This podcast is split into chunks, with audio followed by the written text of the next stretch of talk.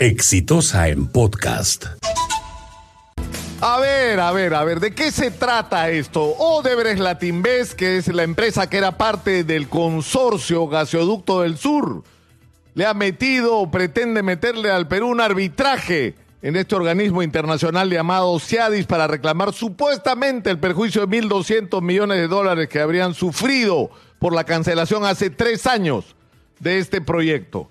Y van a perder, van a perder porque no tienen razón, porque ellos mismos han reconocido que en ese proceso hubo corrupción, como lo ha ratificado Graña y Montero como empresa, como lo han ratificado los señores Graña como personas que colaboran con la justicia en este momento y como lo han corroborado además otros testimonios.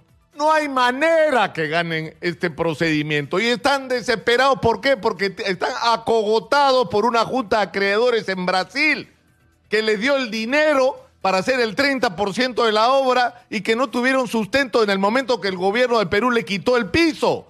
Porque lo increíble de ese proyecto es que no hubiera sido posible siquiera que empiece si no hubiera tenido no solo el aval financiero del Estado peruano, porque así se hacían los negocios sinvergüenzas en el Perú.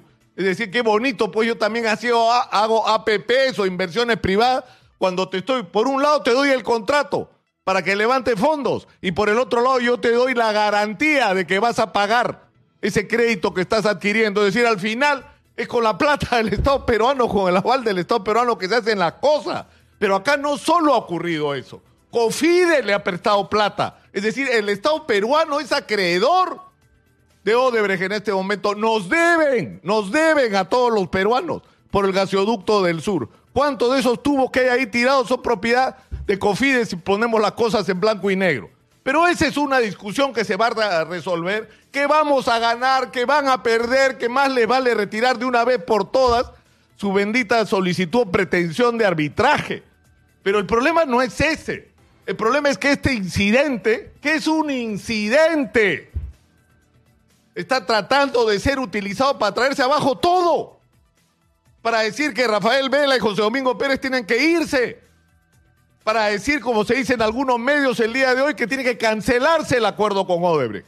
¿Por qué? Porque hay gente que está desesperada porque en el Perú ha habido una perversa red de corrupción que comenzaba con el financiamiento ilegal de las campañas electorales y terminaba con obras sobrevaloradas, con obras entregadas a dedo.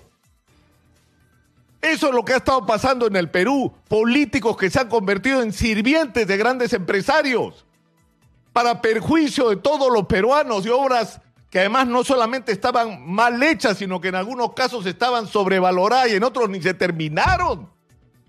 Y eso es lo que hemos enfrentado en los últimos años. Y en este contexto ha sido absolutamente relevante y trascendente el acuerdo con Odebrecht, que fue un acuerdo que no empezó el actual equipo Lavajato. Lo comenzaron Pablo Sánchez y Hamilton Castro. Y en esos días había una discusión y nosotros fuimos parte de esa discusión, porque acá nosotros pensábamos que había que embargar a Odebrecht y había que meter presos a sus funcionarios.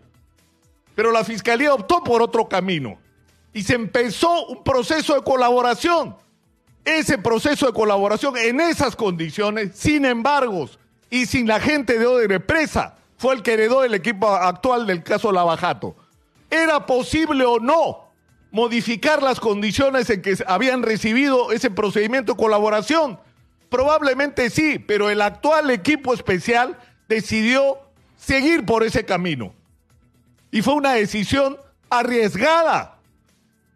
Y íbamos a saber si era correcta o no por los resultados. Y yo les pregunto, ¿y qué resultados tuvimos? Porque al final, en la vida, en el amor, en la guerra, son los resultados los que mandan. Son los hechos, no el palabreo. Entonces, ¿qué es lo que ha ocurrido? Y se los voy a resumir, por favor, para que no lo olvidemos. Es decir, no es solo que Odebrecht firmó un papel donde se comprometía a pagar 610 millones de soles de reparación de lo que ya pagaron 130, sino que reconocía culpabilidad en cuatro obras, en cuatro proyectos, que eran el Metro de Lima, la Interoceánica del Sur, la Vía de Evitamiento del Cusco y la Costa Verde del Callao. En ese momento muchos dijeron traición, solo están reconociendo cuatro delitos. No, señor, el acuerdo establecía que estaban obligados a decir la verdad sobre todo aquello en que hubieran estado implicados en el Perú. Y gracias a eso, ¿qué es lo que ha pasado? Y se lo voy a enumerar a los desmemoriados. Arbitrajes Sabemos que los arbitrajes de Odebrecht eran truchos que pagaban por ganar todos los arbitrajes con el Estado peruano. Uno. Dos, el Club de la Construcción. Odebrecht gente entregado información completa sobre cómo funcionaba, quiénes eran miembros y cuáles eran los mecanismos. Nos robaban 8% de cada obra. Dígame si no es trascendente tener acceso a esa información. San José de Sisa se pagó comisión ilegal por esa obra en la región San Martín y César Villanueva está preso en este momento por eso. El alcantarillado de Iquitos, donde han aparecido nuevos personajes y donde han reconocido pagar 15 millones de soles de comisiones ilegales. El alcantarillado de Chimbote, el proyecto Olmos. El proyecto Olmos que tiene con una espada de Damocles sobre la cabeza. A decimos en este momento y no solamente a él. Rutas de Lima. La información de Rutas de Lima que ha permitido dos cosas. Susana Villarán en la cárcel y hoy día meten presos si la justicia existe. En prisión preventiva Luis Castañeda Locio y no solamente a él. El financiamiento ilegal de campañas. No solo Keiko Fujimori, Lourdes Flores recibió dinero, Pedro Pablo Kuczynski recibió dinero, Ian Tumal, Alan García, Alejandro Toledo y decimos la propia Susana Villarán.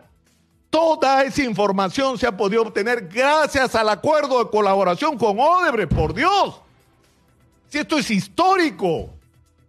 Si esto es un antes y después en la lucha contra la corrupción en el Perú, yo quisiera que Alfonso Quiroz esté vivo, este hombre historiador que escribió la historia de la corrupción en el Perú y que había un tono de desesperanza en su relato, pero sí había esperanza, pues. Sí podían ser diferentes las cosas. Nos miran con admiración, nos observan con admiración en otros países.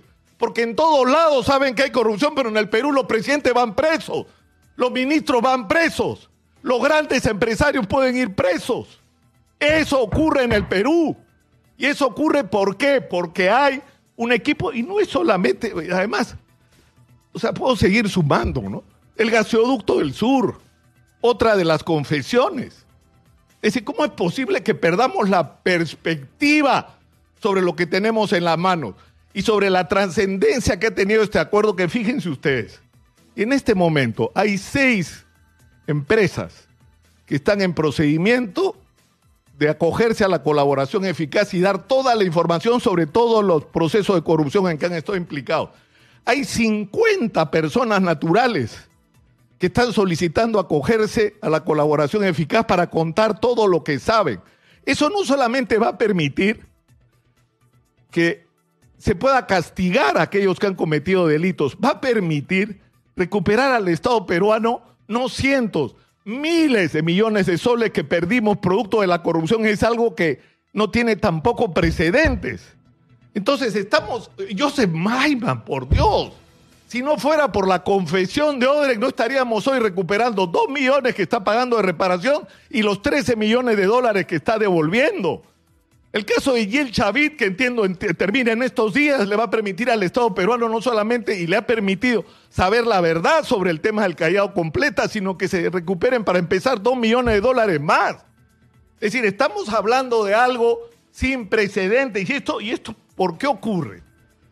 Porque hay un equipo especial del caso Lavajato en manos de personas que están comprometidas en la lucha contra la corrupción y que son parte de un equipo o de una generación de fiscales que están fajándose en el Perú contra la corrupción, que no solo son Rafael Vela y José Domingo Pérez, es el doctor Jorge Chávez, que está peleando en este momento contra el crimen organizado, Juan Carrasco en Chiclayo, Reinaldo Avia de anticorrupción, la propia fiscal del Callao, Rocío Sánchez, que ha destapado y está investigando el caso de los cuellos blancos del Callao. Es toda una generación de fiscales que tienen que ser protegidos, que tienen que ser respaldados, que tenemos que darle su lugar porque están escribiendo la historia del Perú. Y es una absoluta inconsciencia e irresponsabilidad debilitar al equipo especial Lavajato y pretender traerse abajo el acuerdo con Odebrecht. ¿Qué perfecto? Nada es perfecto, pues, en la vida. Nada es perfecto. Pero estos resultados hablan por sí solos. Y hay una raya en el piso. Por supuesto que hay una raya en el piso. ¿De qué lado estás? ¿Está porque se sepa la verdad? ¿Está porque se acabe este sistema de corrupción y conozcamos todo lo que pasó en nuestro país y quiénes son los responsables y que paguen por ello? ¿O estamos del lado de los que quieren que la verdad no se sepa y la impunidad continúe en el Perú? No es tan difícil. ¿De qué lado está cada uno de nosotros? Cada cual tiene que decidir dónde quiere estar y cómo quiere que aparezca su nombre en la historia.